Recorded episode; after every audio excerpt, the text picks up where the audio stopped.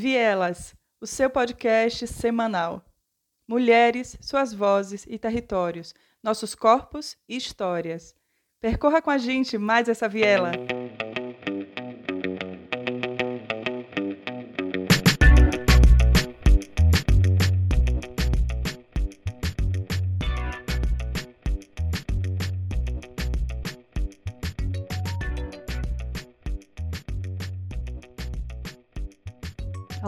Olá, a todos que nos escutam. Hoje a gente tem a alegria, a honra de receber a nossa queridíssima chefe Angélica Moreira e é um grande prazer, né, mesmo tê-la aqui. E eu sou extremamente encantada com a beleza, a imagem, a figura, com o talento também, com a culinária, né? Enfim, com tudo. E falava também da beleza da família, do pouco que eu conheço, assim, né? E do, desse registro de, de ancestralidade que me chega automaticamente quando eu penso, lembro, né? De você, dos nossos encontros. Então, a gente recebe a chefe Angélica Moreira, que trabalha com cozinha de resistência, né? E com etnogastronomia. E recentemente lança seu livro também.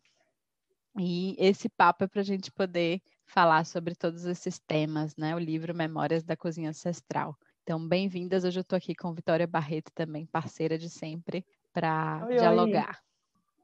Vamos lá. Ah, certo. Ok. Bem, eu sou Angélica Moreira, né? como a Anne mesmo já falou. Sou mulher negra, tenho 62 anos, sou mãe, né? sou avó agora, muito honrada de ter neto, né? netos, né? que minha outra filha está para parir, né? brevemente. E você vê, sou mulher realmente em movimento, né? Nós mulheres, nós mulheres somos mulheres em movimento. E nós mulheres, mulheres negras somos mais ainda, né? Porque toda a dificuldade, toda a opressão nos leva a nos movimentarmos mais ainda. Então, eu venho de uma, de uma família de mulheres, né? quase com ausência masculina mesma, que minha mãe era lavadeira, minha tia cozinheira, minha avó foi dessas mulheres da minha família, a única que teve marido, assim, né? Não era nem mais o, o pai da minha mãe nem da minha tia, mas era o marido dela e ele era a nossa figura paterna. Então, fui criada nesse cenário bem feminino mesmo, né? bem de mulheres, e mulheres que sempre estavam fazendo alguma coisa para sobreviver e para criar os filhos. Né? Minha mãe era lavadeira, sozinha ela criou quatro filhos, lavando roupa, fazendo cabelo, fazendo comida, fazendo faxina, fazendo tudo que as mulheres negras do tempo dela faziam para sobrevivência. Então, eu digo assim, então esse aprendizado está né, tá, assim, bastante inserido no meu contexto de vida. É, cresci, claro, dessa e tudo isso aí, cresci e estudei quando eu morava com minha mãe, até o segundo grau, né? E tudo mais. Depois, no futuro, bem depois, já quase 50 anos, foi que eu entrei na faculdade, aos 49. E depois de ter tido três filhas, de uma filha minha, as duas filhas minhas terem se formado, né? Eu sempre fui muito assim, sem querer que minhas filhas repetissem a mesma história das mulheres da minha família, né? Então, eu ficava lá realmente nos colégios particulares, caros, chorando, pedindo bolsa, devendo, fazendo acontecer, né? Mas meu saldo foi positivo, realmente eu consegui colocar né? duas filhas na UFBA e uma na, na UNEP, depois desistiu do curso, mas entraram. Né? Todas as três na universidade pública. Então, para mim, foi assim, tipo, eu fechei um ciclo com isso aí. Depois que as minhas filhas se formaram, né, Dada é jornalista, e aí fez dança, Safira da época estava fazendo biologia, eu realmente fui fazer pedagogia na UNEP, né? Eu estava com 49 anos quando eu entrei na UNEP, saí aos 53, né? Venho de um casamento também, né? de um casamento de 25 anos, o pai de Inaí Safira, Chico, que é o Orives, eu sempre vendi o trabalho dele, né? Conheço desde pequena, a mãe dela já comprava na minha mão, né? então eu conheço desde garota mesmo, assim, que a, mãe comprava na minha mão. Então, eu gostava muito desse circuito de UFBA, de movimento negro, de encontros, né? qualquer coisa que reunia pessoas ligadas às questões étnico-raciais, eu estava presente. Então, meu, meu casamento também chegou ao final, né? Chegou ao final. E as minhas começaram a sair de casa. eu estava na faculdade e foi assim que eu comecei com a G1, né? Sem nenhuma pretensão, sem nenhum, nenhum planejamento. Né? É, realmente, nossa vida, assim, às vezes é o acaso que vai nos levando. E aí fiz uma ressaca de carnaval aqui em casa, logo após o carnaval, sábado.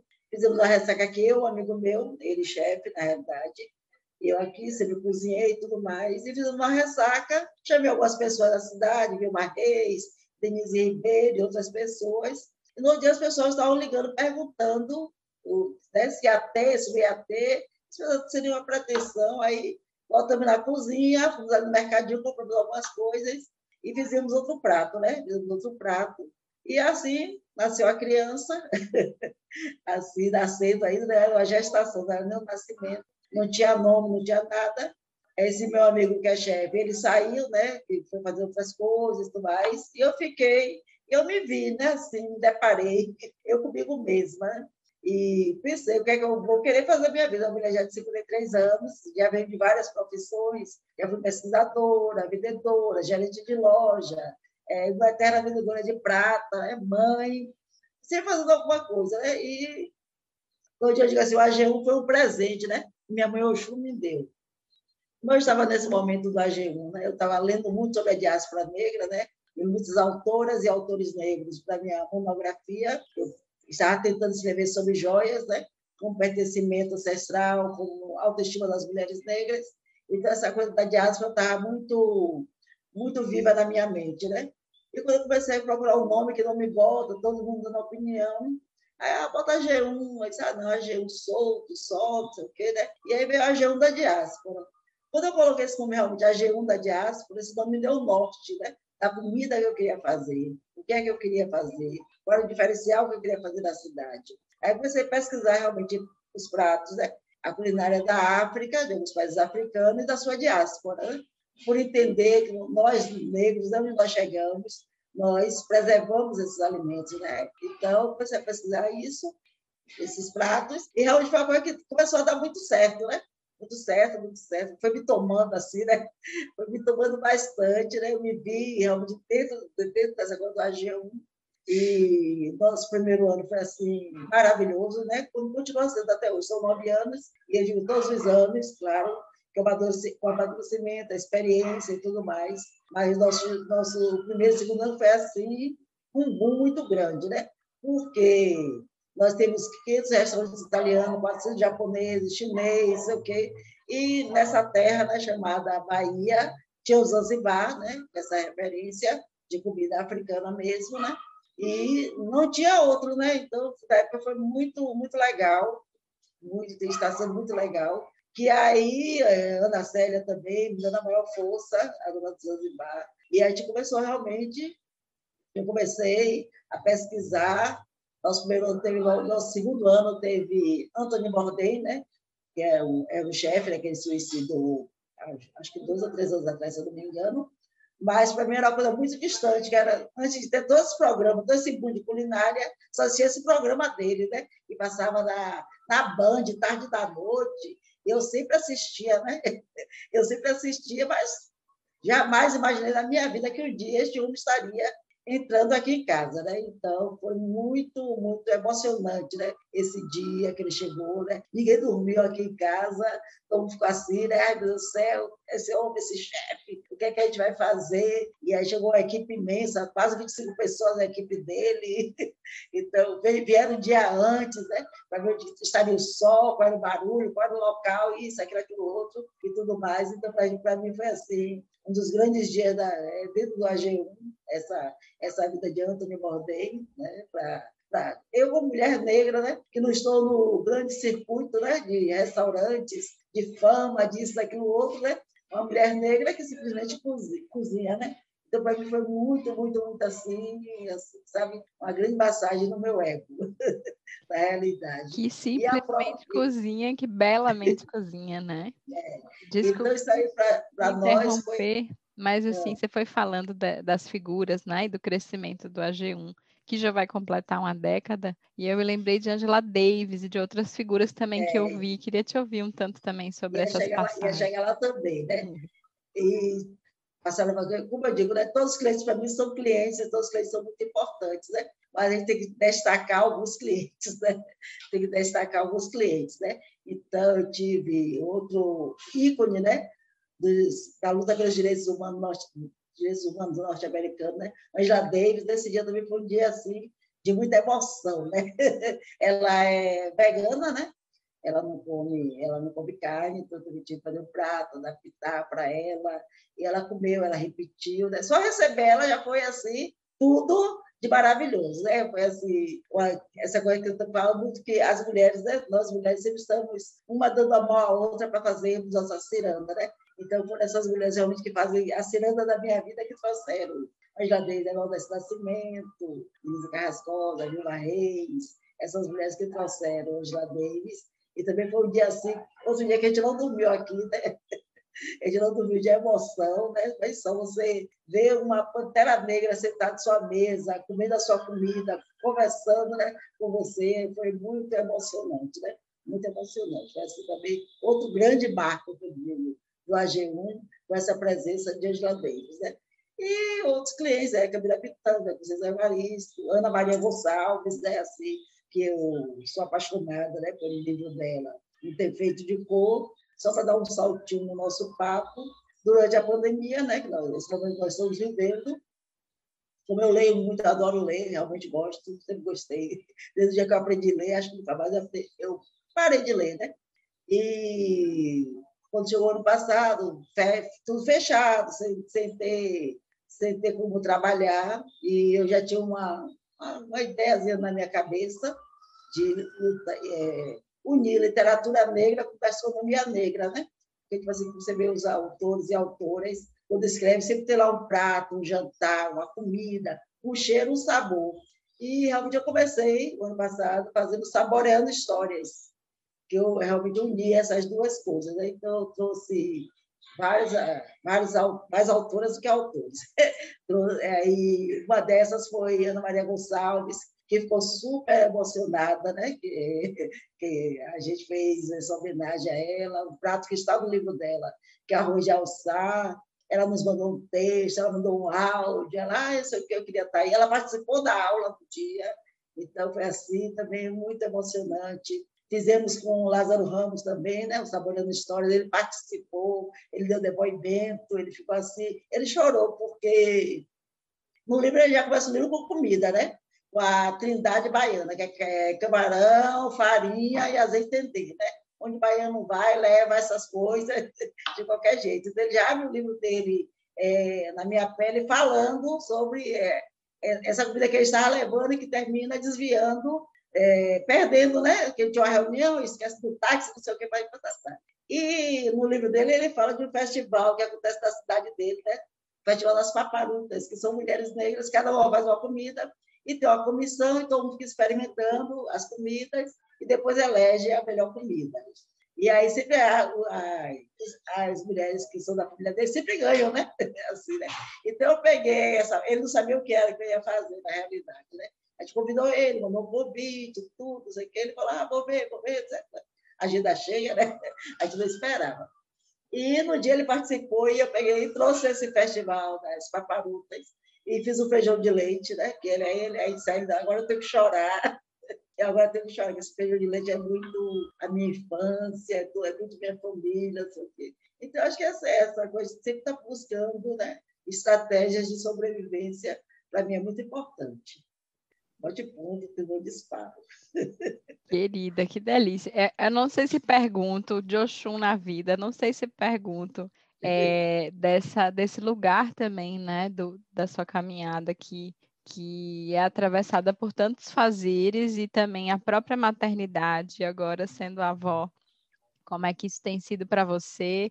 E queria saber também um tanto dessa, dessa experiência na pandemia que você começou a falar, né? Como é que a pandemia convocou a uma reinvenção e como é que está agora também a sua vida dentro desse cenário que a gente atravessa, né, tão desafiador, e o AG1, como é que tem sido? E só para indicar, assim, né, nessa temporada a gente está falando sobre arte, é, corporalidades, territórios, né? e para localizar também esse lugar da gastronomia, esse lugar né, desse fazer ancestral como uma, uma grande arte, assim, como uma grande artesania também. Mas queria te ouvir um pouquinho do que você quiser falar dessas coisas todas mais, né? É. Sobre esse, porque quando você vai falando é, do AG1, quando você vai falando, quando você traz Oxum, me vem um tanto essa imagem, talvez, de conexão de todos esses fazeres, né? E, e, enfim, e da beleza e do cuidado e do receber em casa também, que o AG1 é esse, né, é esse estar em casa, é retornar para casa, né? É, exatamente. Eu sou mulher de Oxum, né? Eu sou de Oxum mesmo, né? Maioria de Oxum. E sou Equede de Oxum, né? Então já sou água, né? Eu sou água por todos os lados, né? Sou bem água mesmo. E essa coisa da água, eu sempre falo assim, que meu rio sempre encontra o mar, né? Pode vir qualquer dificuldade, a água não para, né? Água contorna, água passa por cima, água leva os gravetos, contorna a pedra, né? A água vai, ela vai sair, né? Vai ter saído. Então, eu acho que essa água é muito presente na minha vida por isso. Eu sempre, eu, eu, eu nunca estou triste, eu sempre estou alegre, mas não estou alegre para as pessoas me verem alegre. Eu estou alegre porque eu sou uma pessoa alegre. E, tipo assim, eu nasci para ser feliz, né? Claro que a vida me ofereceu várias coisas eu não ser, mas eu continuo e continuo, eu sou feliz. Então, essa felicidade sempre me traz alguma coisa, né? alguma saída, alguma estratégia. É, sempre estou assim, pensando, nunca estou parada. Então, acho que isso é muita presença de Oxum na minha vida, né? Oxum é a dona da beleza, né? Eu sempre trabalhei em galeria de arte. Meu primeiro emprego que eu tive, emprego mesmo assim, né? Quando era jovem, foi uma galeria de arte, que na época era muito famosa aqui em Salvador. Depois acabou. Época Galeria de Arte. No dia que cheguei nessa galeria para fazer uma entrevista, eu naquele tempo dizia que era riponga, né? Lá em 80, não sei o quê, meu cabelo já era black, amarrado. Aí eu cheguei nessa galeria para fazer a entrevista, estava vestido de bandagem, nunca me dessa roupa. Amarela, bandagem é como se pintava, torcia assim, né? E aquele tinha um retalhozinho, era magra, e uma sandália de couro. E nessa época eu usava assim, um, um cestinho, esse de pescador pequeno, era minha bolsa. Ai, aí eu cheguei nessa galeria para fazer essa, essa entrevista, né? E quando eu vi todo mundo saltando no carro, meu Deus, eu fiquei assim, né? Porque as mulheres saltando de blazer, de linho, de salto, né? E eu peguei no lá em Pirajá, que até chegar ao Rio Vermelho, você dava a volta na cidade, né? Aí cheguei lá, assim, já olhei e já que eu estou aqui, vou fazer o tal do teste, né? Fiz esse teste, né? Que, qual era o teste? Era você ter a caligrafia bonita. E realmente a minha caligrafia sempre foi muito bonita. Porque antigamente endereçava né, todos os convites para, para os clientes à mão, né? Era tudo endereçado à mão, então a pessoa tinha que estar com a super caligrafia. E eu fiz esse teste, saí dali, sabe? Isso aqui não é meu lugar, né? A galeria super chique, fina, só tinha os medalhões, caribé, gênero, coisa que eu nem, nunca nem tinha ouvido falar na minha vida, né? Porque para mim tudo fazia ser uma folia, como ser um quadro, para mim era a mesma coisa, não sabia diferenciar, né? Uma, gravu, uma gravura de um quadro, nada. E aí passei, um, um dia assim, me deu, vou ligar para essa galeria. Aí liguei e realmente eu tive esse emprego, né? Tive a honra de ser escolhida. E quando eu cheguei nessa galeria, foi um portal que mudou muito a minha vida, né? Eu cheguei nessa galeria, né? é, Dona Miriam, dona da galeria, uma pessoa super super humana mesmo, que a pessoa sabe de bom coração, de bom coração. Ela tinha quatro filhas, no, na primeira semana não tinha nem roupa para ir. Né? Aí ela pegou algumas roupas da filha dela e me deu. Mas na outra semana, ela me levou no shopping e escolheu vários tecidos de linho, sapatos, bolsa, sabe? E mandou a costureira fazer assim, uma série de fardas para porque ela não ficou me dando o resto das roupas das filhas, que ela poderia ficar me dando quatro filhas mulheres. Da minha idade, ela podia passar a vida toda me dando as roupas das filhas, das filhas dela. Não, ela não, ela foi lá, não, você... E começou a me tratar de uma forma diferenciada. O marido tinha muita paciência, aí sentava com os livros de arte todos, botava na mesa e fazia tipo uma sabatina comigo, né? Essa técnica é isso, essa técnica é aquilo, tal, tal é, pintor faz isso, faz aquilo. Então, fui muito me apropriando desse universo da arte. É por isso que eu digo, sempre a arte, a arte está na minha vida. Né? Então, até hoje, quando eu vou arrumar um prato, eu sempre penso nessa coisa né? da arte estar presente naquele prato. Né? Uma entradinha, sempre eu penso também da, é que emocionada com essas coisas. da arte da, pre... da presente nessa, nessas entradinhas. Então, foi um grande portal né, que abriu na minha vida, fiquei lá um bom tempo né, com ela, com eles, né? Ele ela, assim, aprendi, aprendi muito. Conheci muitas pessoas, na época, assim, um quadro, é, naquela época já era 10 mil dólares, né? o Pai Caribe, que a galera comprava por 10 mil dólares naquela época e vendia mais caro. Então, era, era esse tipo de pessoa, esse tipo de pessoa que eu comecei a conviver, na realidade. Né? Então, para mim foi muito importante, né? Saindo lá de Pirajá, de um subúrbio de Salvador, e caindo realmente numa galeria dessa no Rio Vermelho, chiquerérrima, com vernissagens, com isso, com aquilo, com os clientes assim de porte na época, só gente que tinha muito dinheiro, né? que comprava essa, que era investimento mesmo, comprar obras de arte, né? Então, isso foi uma das grandes importâncias também na minha vida. Mas voltando ao Oxum, é, eu sou Eked, né? Eu sou Eked do Ilhéchão Pofujá, sou Eked de Oxum também. É, Oxum está presente muito na minha família, né? Oxum e Xangô, estou muito presente na, na minha família, né? nos meus ancestrais, e minha avó, minha, minha mãe, por causa do racismo mesmo, né, não cultuavam os orixás, né? Mas eles agora estão todos assim, nós sempre estive aqui, sempre estive presente. É tanto que há dois anos atrás minha filha foi feita, né? Daza, é filha de Xangô, e todas nós temos um grande enredo, né, mesmo ancestral, com os orixás, e principalmente com esses dois, né? Com Xangô e com Oxum. Então, tipo assim, então essa água que habita em mim, né? que me nutre todos os dias. Angélica, te escutar é muito emocionante, porque a gente vê na sua fala muito afeto, né? E achei linda a forma como você linkou a arte com a culinária, é, e falando das entradinhas, né? A forma de servir os pratos, a forma como o afeto está presente em cada tigela, né? em cada prato, em cada arrumação é, desses potinhos, dessas cumbucas que vão cheio de, cheias de nutrição, cheias de história e de resistência, né? E aí, é, queria fazer uma ponte, né, com que, trazendo, na verdade, com que Anne propôs, que é como que você tem se refeito e se recriado na pandemia, sabendo que comer é necessariamente comer com o corpo, né, com a presença física.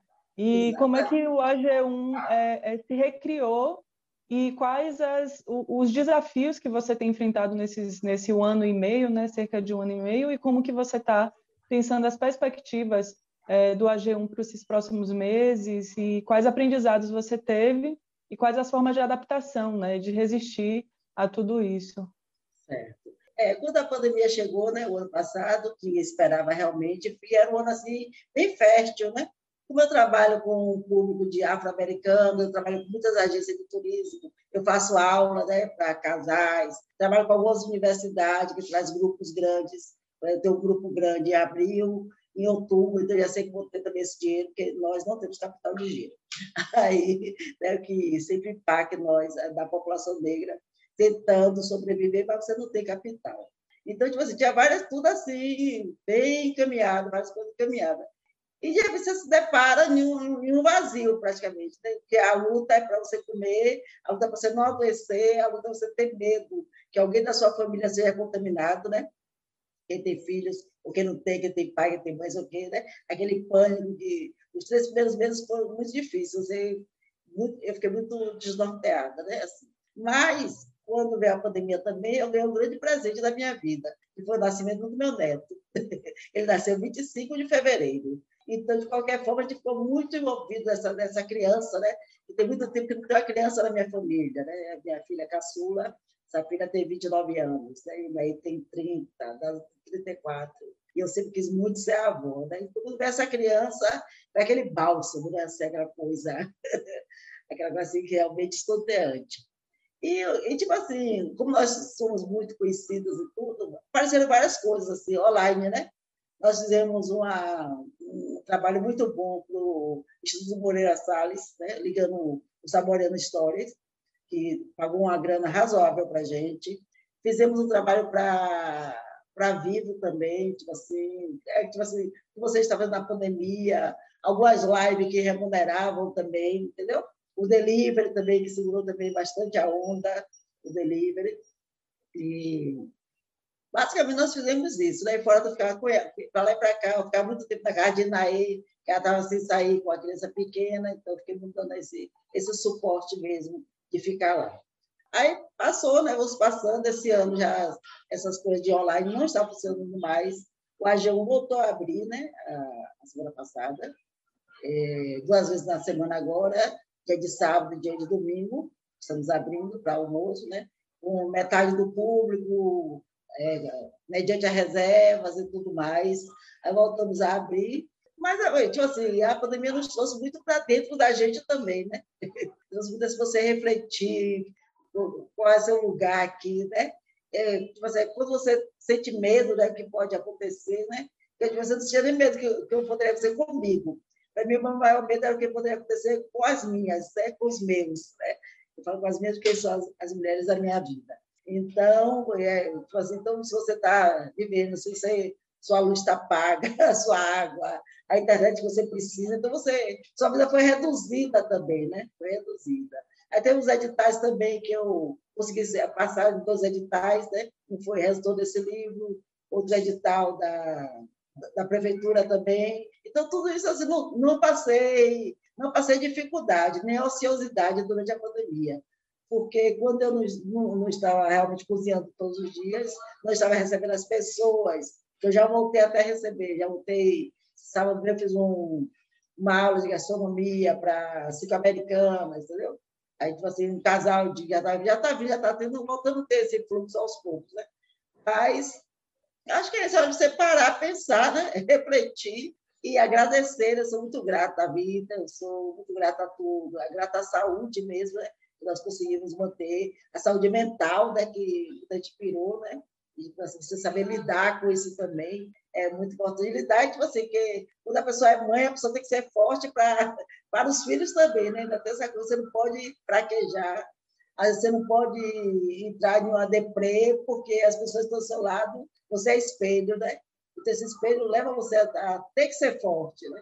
Tem que ser forte, tem que estar de bom humor, tem que dar risada, tem que remeter as situações. Então, eu sou muito essa pessoa também, de sempre estar, estar para cima mesmo, para não, não botar as pessoas assim para baixo. Né? Eu acho que é importante. E agora estamos assim, já voltamos, está super legal mesmo, as pessoas estão vindo, né? As pessoas estão vindo, estão reservando. É, assim, a, a rede social também tá, faz essa parte né, de trazer as pessoas lancei esse livro, é outro lugar que eu nunca me vi na vida, né? Até falo assim, às vezes, eu até esqueço que eu tenho esse livro, porque são coisas distantes das mulheres negras, né? da minha geração que eu falo. Eu, tipo assim, ah, você, é, você entrou na academia, mas eu passei na academia, porque eu já fui com uma bagagem muito grande. Eu, quando entrei na academia, eu tinha 27 anos que eu não, não frequentava a sala de aula. Né? Então, tipo assim, é uma lacuna que você não vai superar, né? de escrita, né, de, de texto, de tudo mais. Então, realmente, eu tenho muita. muita eu sou, e eu sou da oralidade, da realidade, né? eu sou da oralidade. Então, eu tenho muita dificuldade na coisa da escrita, né? da escrita formal, mesmo que falo. Né? A gente sempre assim, não é à toa. Eu tenho dificuldade da escrita, eu tenho uma filha jornalista.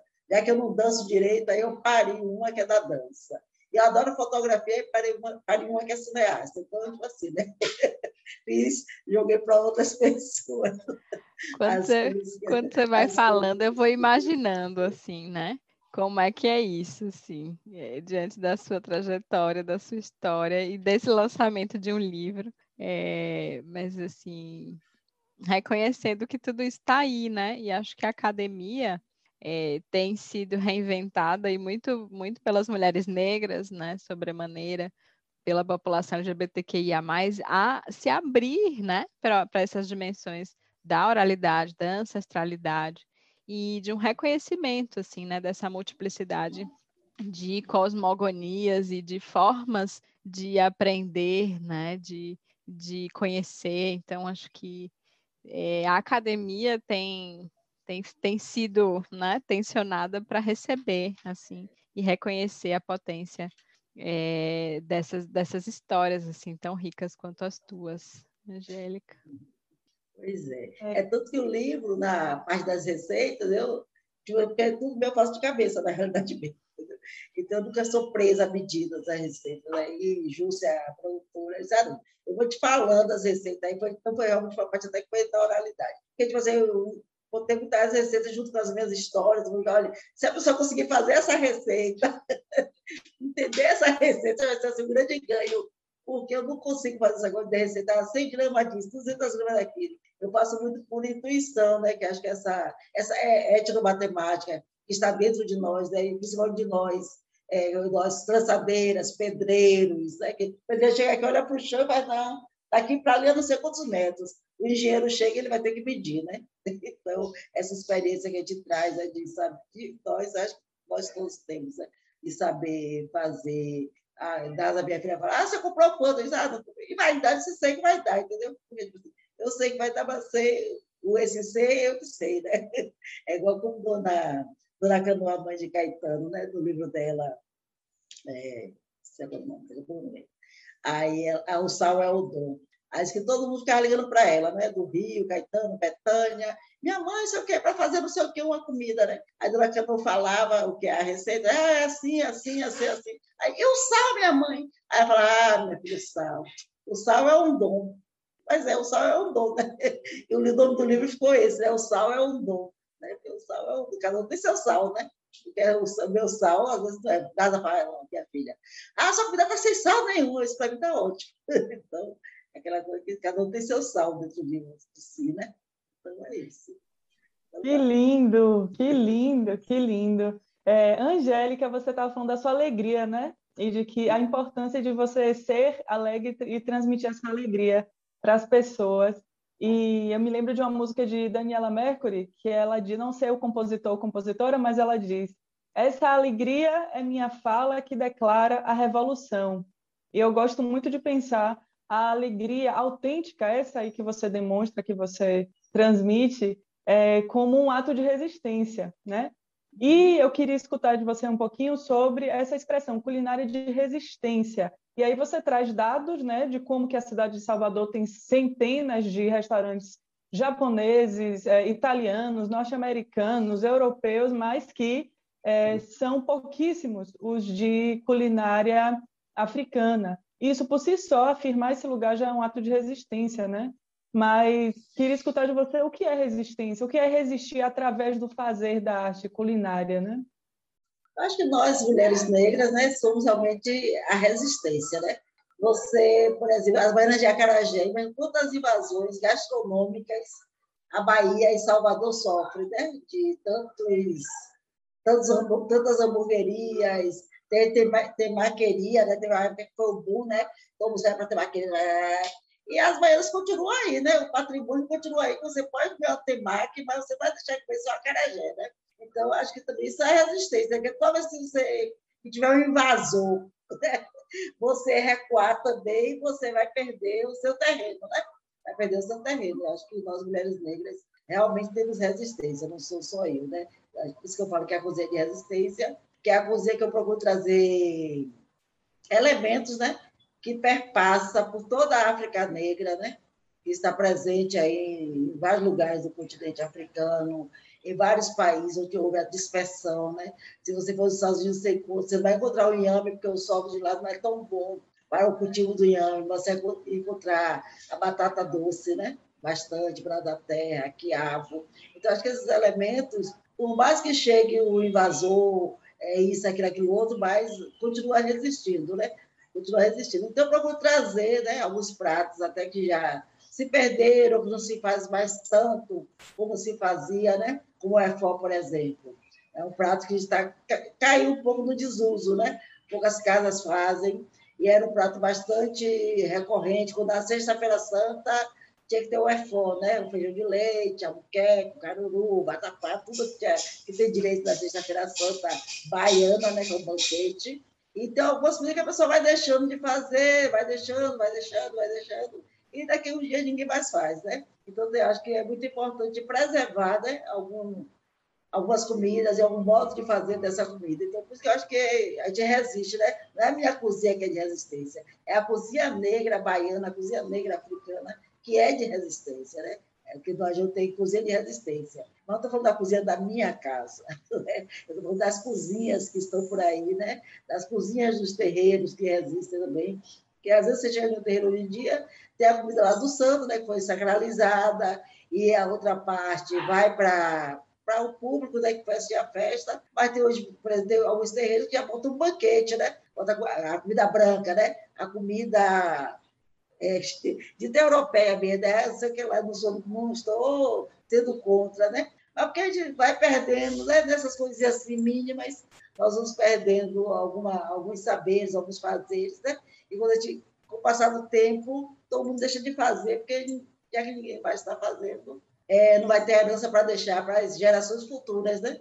Não vai ter herança. Então, por isso que eu falo que a cozinha de resistência, a minha cozinha, todas as cozinhas negras são de resistência, porque estão aí resistindo, né? Como você vai na feira, você come rabada, você come sarapatel, você come um xixi de bofe, que é que ninguém mais faz, né? Xixi de bofe. Ah, faz mal, que bofe isso, bofe aquilo. Mas todas as festas né, de aniversário, se tivesse xixi de bofe com arroz, né? Que era o que nós tínhamos, né? Era assim, o xixi de bofe era assim, o auge né, da festa. E hoje é um prato que você não, não encontra mais, né? ninguém mais faz xixi de bofe, ninguém mais faz, está proibido. Então, eu acho que os alimentos também têm que preservar, né? É, tem um programa agora na Netflix, né? Eu não sei falar inglês, mas é a história da comida, da gastronomia negra, né? Dos Estados Unidos, né? É da África aos Estados Unidos. E o chefe, né, ele vai lá na África, né? Vê alguns pratos e alguns pratos que ainda são preservados, né? mas são é, usados com essa invasão toda que tem gastronômica, e agora estão resgatando, buscando essa comida de, de, de raiz mesmo, né? Então, acho que é muito importante, porque a comida conta a história de um povo, né? A comida conta a nossa história, o, sabor, né? Eu gosto muito quando as pessoas chegam aqui, ai, meu Deus do céu, lembrei dessa cocada que minha avó fazia, ah, esse é que não sei quem fazia, ah, esse pirão, essa semana passada eu fiz pirão, né? de, de galinha, né? O, pirão de parida que eu faço, como, ah, esse pirão desse jeito. Então, tipo assim, é, são comidas de memórias, né? Que você vai deixando de comer, vai se perdendo. E aí seu filho já não come, porque seu filho só quer comer uma massa, né? Só quer comer um hambúrguer. Né? E aí, tipo, até um amigo aqui brigando com a filha, que ela, ah, não sei o quê, eu não tem, não tem costume, as pessoas também às vezes não têm tempo, né? E também termina não valorizando essa comida. Então, acho que essa comida tem que ser valorizada, comida tem que ser de raiz essa comida tem que ser de resistência, né? Tem que ser de resistência mesmo. Então, por isso que eu acho que nossa cozinha negra, negra principalmente negra baiana, negra baiana do recôncavo, principalmente, né? Para cá, tem que ser uma comida de, que resiste mesmo ao tempo. Né? Resiste ao tempo. Não sei se respondi o que você queria. Respondeu sim, respondeu sim. É. Eu queria só ouvir mais uma coisinha de Angélica, assim, por hora, né? Porque tem muito mais coisa para a gente, enfim, ouvir. Acho que é um grande deleite ouvir essa, esse registro, né? E olhar também por essa lente da gastronomia como essa fonte de conexão, de resistência, né? De identificação, de enfim, de, de cura, né? De reparação também. Mas eu fiquei aqui pensando quando ela foi falando dos trânsitos na cidade, né? E desde o primeiro trabalho, né, do ônibus, e me lembrando também da casa do Tororó, fiquei querendo te ouvir sobre esse, esse lugar, assim, né? É, se você é nascida em Salvador e como foi essa mudança na cidade, estar em alguns lugares da cidade, ou transitar na cidade, como é que Salvador e os territórios, né, e as vielas te atravessam? Atravessam a sua história, a sua memória, a sua produção? Eu nasci no interior, eu nasci em Itaquara, uma cidade próxima a Jiquié, né? Nasci lá em 1959, minha vez foi São João, não tinha energia elétrica, nasci em parteira, né? nasci em parteira. Minha mãe já tinha dois filhos, né? Que minha avó criava lá no interior, e ela trabalhava aqui doméstica. Por sinal, esses três filhos é do mesmo pai, mas meu pai nunca morou com minha mãe, ele tinha outra família, aquela, daquela coisa só de, de promessa, né? Dessa promessa, minha mãe teve três filhos desse, desse homem, né? Meu pai. E nós fomos no interior até, eu fiquei até uns oito anos, nós todos, né? Quando veio para Salvador, veio todo mundo, minha avó, meu avô, meus irmãos, eu. Minha mãe nessa época tinha tido outra filha também, Rita, minha irmã, e aí viemos todos para Salvador para fazer da Grande Retiro. E aqui uma tia, uma irmã de minha mãe, que morava na Fazenda Grande, com os filhos, né? Os filhos, que ela saiu de, decidiu minha tia para ir para Jaguaquara para a filha terminar o, os estudos, né? A quarta série, quinta série. Depois a minha prima veio para Salvador, fez Liceia, né? Fez o normal, normalista, né? E nós íamos depois todos para Salvador, para a Fazenda Grande. Chegamos na Fazenda Grande, uma casa de dois cômodos, que tinha 14 pessoas. Quando fechava a porta, ninguém entrava nem saía. Né? Assim. Então, moramos um tempo lá na Fazenda Grande, nessa casa, que era alugada. Depois, minhas primas construíram uma casa maior né, para elas e tudo. Alugaram uma casa menor para minha mãe com a gente. E aí, minha mãe trabalhava de empregada doméstica nessa época. E aí os parentes ficavam olhando a gente, gente ficava na casa da minha prima, fazendo as coisas, né? que agora traz do interior, tá lá, faz isso, faz aquilo. Tá? Mas era tudo muito lúdico, né? Era tudo muito lúdico, esses afazeres domésticos na casa dessas minhas primas. Depois, minha mãe, depois eu consegui esse terreno lá em Pirajá. Aí fui para Pirajá, construí uma casa de taipa mesa, que para jogar o bar, fazer de vara, de taipa, de zinco, né? E aí nós fomos morar em Pirajá. Então foi a primeira vez assim, que a gente morou realmente com minha mãe, né? Minha mãe saía para trabalhar, depois a vida não dava certo, que eram quatro crianças né? soltas em Pirajá, né? soltas mesmo, né? Porque Pirajá era assim, como se fosse o interior, né? Estava sendo loteado naquela época, então tinha mato pegar manga, ia tomar banho em São Bartolomeu, né? Eu ia para São Bartolomeu tomar banho ia para Baré lá do Cabrito, mariscar com os vizinhos. Então, assim, foi uma assim, cheia de realmente de muita energia, de muita beleza vida. Tínhamos pobreza, passávamos muita fome. Manhã saía, às vezes, não tinha nada para comer, aí tomava garapa de, de açúcar com farinha, queimava açúcar, fazia cozinhado no fundo do quintal. E mãe falava, oh, não quero que nenhum vizinho saiba que vocês que não tem comida, entendeu? Ele ficava lá, tipo assim, tudo dentro de uma certa normalidade da nossa realidade, né? E aí, quando ela chegava, você trazia alguma comida, alguma coisa, ela foi na casa de alguém trabalhar, ela trazia as comidas de uma lata né, e tudo mais. Não tinha geladeira, tinha uma fonte, lá em Piraia tinha uma fonte, e a gente descia para a fonte, enchia os túneis dos vizinhos todos, que não tinha água, não tinha nada. No início não tinha nem luz também e aí a gente ia os túneis dos vizinhos, mas tudo era muito muito lúdico, sabe? De ludicidade, assim, tudo isso. E depois ela começou a lavar roupa, né? Que para ela era melhor lavar roupa, que ela ficava em casa, né? Lavar roupa em casa. E olhar os filhos dela, né? Porque eu mesmo aprontava horrores nessa rua. Eu sei assim, eu nunca gostei muito de porta dos outros, mas gostava de aprontar, gostava de rua. Então eu aprontava muito. Tinha meu irmão também, Jorge, jogava bola, que naquele tempo, ah, vai jogar bola, vai ser vagabundo, não vai para lugar nenhum, não quero você jogando bola, não sei o quê. Daí que era meu irmão mais velho. Que começou a trabalhar muito cedo. Meu irmão começou a trabalhar com 13 anos. A Avenida Contorno tem a mão do meu irmão, aquelas pedras quebradas. Meu irmão trabalhou ali. Foi o primeiro emprego dele. E aí, manhã, passava essa coisa da, da roupa, né, de lavar, que eu disse, era muita tecnologia, né? Porque não tinha, não tinha alvejante, né? Não tinha, que, tinha alvejante, não tinha sabão em pó, não tinha várias coisas, não tinha é, amaciante, e mãe fazia tudo isso. Mãe fazia o sabão com as folhas e com o sebo de não sei o que mais lá. Essa roupa era lavada, era fervida, era quarada, era colocada na goma, a maioria das roupas eram brancas, né? as roupas de cama, de, de linho, tudo, tinha muita roupa branca, não tinha essa roupa colorida. E mãe passava, a gente entregava essas roupas na Graça, no Campo Grande, na Vitória, na Barra. A gente já começou a conhecer essa cidade, né? Que, tipo assim, né? Vamos para a cidade, né?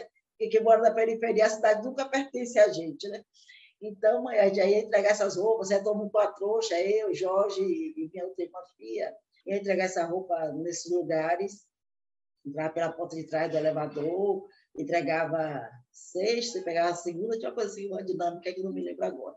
E mais engraçado é diante dessa entrega de roupa, né, que passava, com perna de passar mesmo, tinha um fole, né? Assim, é um trabalho árduo mesmo. E tinha umas pessoas que não iam lavar a roupa, que eram no Lago do Tanque.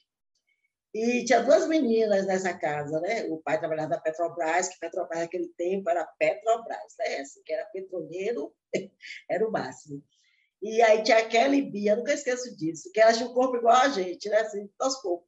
Então, a primeira roupa que a gente queria pegar logo, dia de sexta-feira, era de Kelly Bia, porque via as calças, jeans, né? via as blusas, e a gente lavava de manhã para ir para a festa à noite, né? Manhã só faltava matar a gente. Outra coisa também, quando chegava Natal, São João, aí tem aquelas histórias bonitas né, da casa da, das, das, brancas, né? E aí botava na, mesa, botava na mesa também, né? botava na cama, manhã ficava, que você aguentava de raiva da gente, né? Eu enfeitava a casa toda com essas toalhas, esses lençóis da casa da, da, das mulheres que ela lavava a roupa. Então tinha muita, essa pobreza tinha muita ludicidade, né? Aí morei lá, morei em Pirajá depois, morei no Geo Velho duas vezes, duas versões, né? Na adolescência, foi logo quando apareceu o primeiro bloco afro de Salvador, que era o Melô do Banzo, que dali que saiu ele aí, que saiu no beco lá do Geo Velho. Depois morei no Geo Velho, depois que eu casada também, morei mais uma vez no Geo Velho. morei com primas em vários lugares, as duas primas minhas. Morei em Macaúbas, morei no Alto das Pombas, então, tipo assim, andei bastante em Salvador, né? E Moro em toda Salvador, praticamente. Morei em quase toda Salvador, Massaranduba, também, com essa, com as, porque assim, as primas, quem precisasse, saia para casa dela. Né? Ah, você que está precisando de alguém, né? Para fazer alguma coisa, para tomar conta, não sei o que. Então, circular muito nesse, nesse universo de Salvador. Então, morei muito nesses territórios todos, assim. Igual, sempre gostei muito do centro, né? sempre adorei o centro da cidade, 2 de julho, ficar na porta do TCA, queixando o convite para entrar em qualquer show, né? Dava aquele plantão, aí sempre rolava alguma coisa, aí sempre dava um jeito de entrar, ou entrar pelo fundo, ou entrar com o artista, ou entrar com a televisão, né? Que a pessoa tinha a gente da TV Bahia, era TV Itapuã, tinha um, um câmera que eu conhecia, né? Aí você ficava esperando chegar, que ia pegar o equipamento e já ia entrando também, não sei o quê. Então, essa, essa coisa dessas saídas é que a gente tem, assim, é muito legal, muito legal mesmo assim. Eu sei assim, tenho boas recordações, não tenho. Minha vida nunca aconteceu nada, graças às deusas e deuses, nada trágico, nada, sabe? Nada violento, né? E fazer as coisas também ter resiliência, né? Você sempre não, não levar essa mágoa dentro de você, você sempre está sempre transformando ela, vendo por outro olhar, né? Pois acho que isso é muito importante, né? Você não carregar peso de mágoa, de ódio, de nada, né? Deixa é, só agradecer mesmo. Então, agradeço muito, né?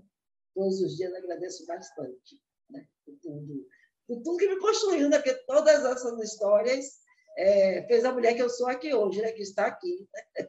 Eu acho que isso é muito importante. Se eu tivesse vivido essa vida toda, acho que eu não seria quem eu sou, né? Poderia ser até melhor ou pior, não sei. Mas não seria essa mulher que eu sou. Então, agradeço é, todos os acontecimentos, né? Bons, né? Porque para mim todos foram bons, né? Nunca fui violentada nem nada. Então, para mim todos foram bons. E é isso aí.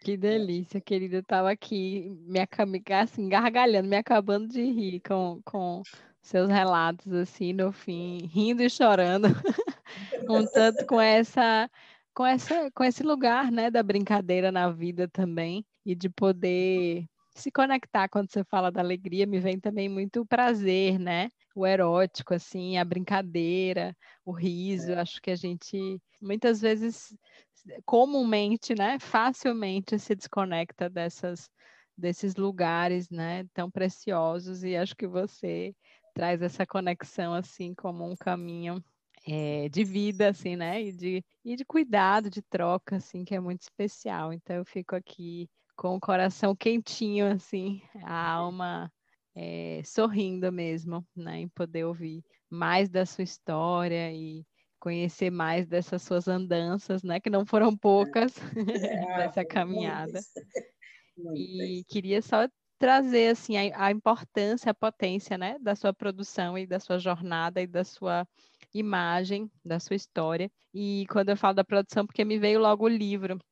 E a gente não falou tanto dele, né? Mas você, falou dessa construção e essa caminhada culmina também nessa, nesse registro, né? Dessa história. E queria encerrar esse nosso momento, né, caminhando para o encerramento, te ouvir falar de como é que a gente encontra o livro e como é que a gente pode, enfim, adquirir, saber mais informações também sobre Angélica Moreira, sobre as aulas, sobre o AG1.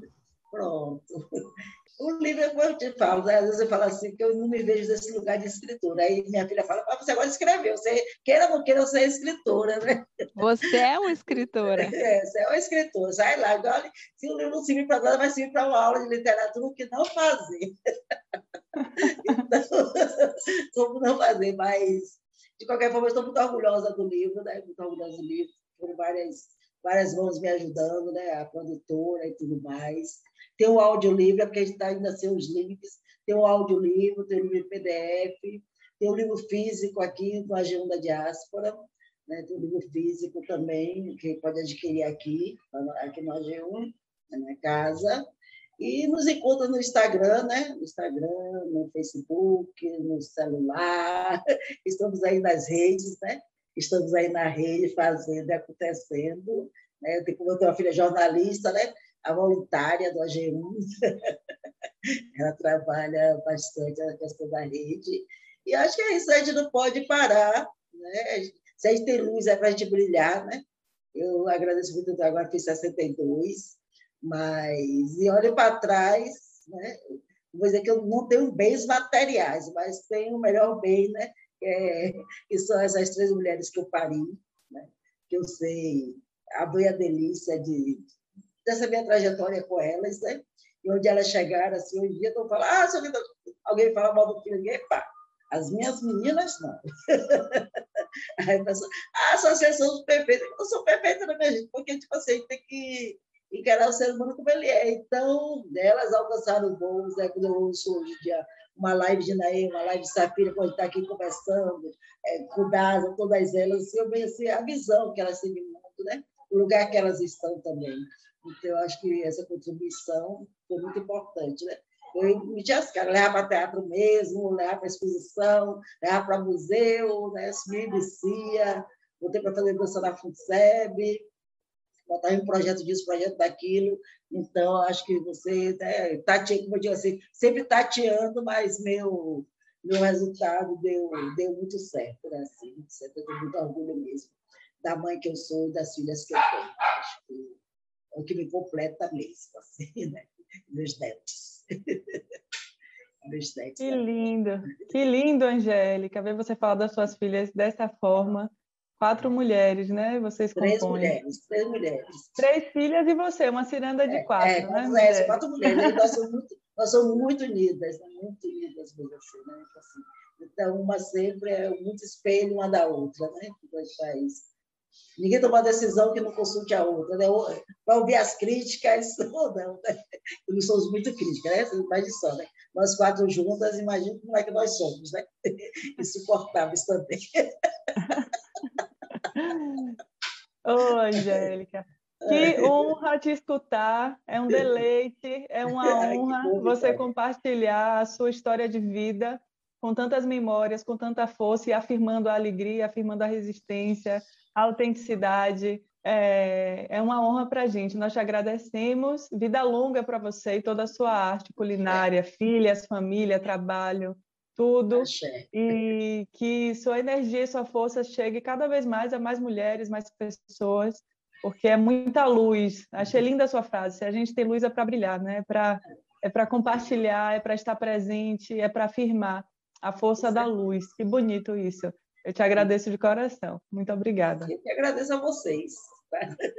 Muito obrigada também. Agradeço imensamente. Muito, muito. Nós aqui ficamos muito contentes com, com a sua chegada, né, e com essa troca, e que a gente possa ir muito, muito, muito provar desse AG1 nesses próximos tempos. Já já a gente se vê e se abraça. Tá bom, minha querida. Tá. Um cheiro Yara. Gratidão. Yara, e sua mãe também. Vou, vou levar Yara também. Vou levar Yaya e toda a trupe. A gente vai de galera para o AG1. Tá certo, tá ótimo. Família toda. Okay. Um abraço, obrigada. Vitória, obrigada. Ah, só um parêntese, só para o pessoal ver lá. Eu estava aqui agora mesmo, inclusive na, nas redes, assim, para seguirem o AG1 É arroba AG1. AG1 da diáspora. Uhum. Essa que eu sou muito de rede, né? Bota G1, aparece, é o primeiro que vai aparecer. É, dá para dá pra ver, pela, dá pra ver pela, pelo íconezinho, né? É. Tá, G1 da diáspora, tudo junto, arroba G1 da diáspora, lá tem o site e tudo mais. Gratidão, querida, um beijo imenso.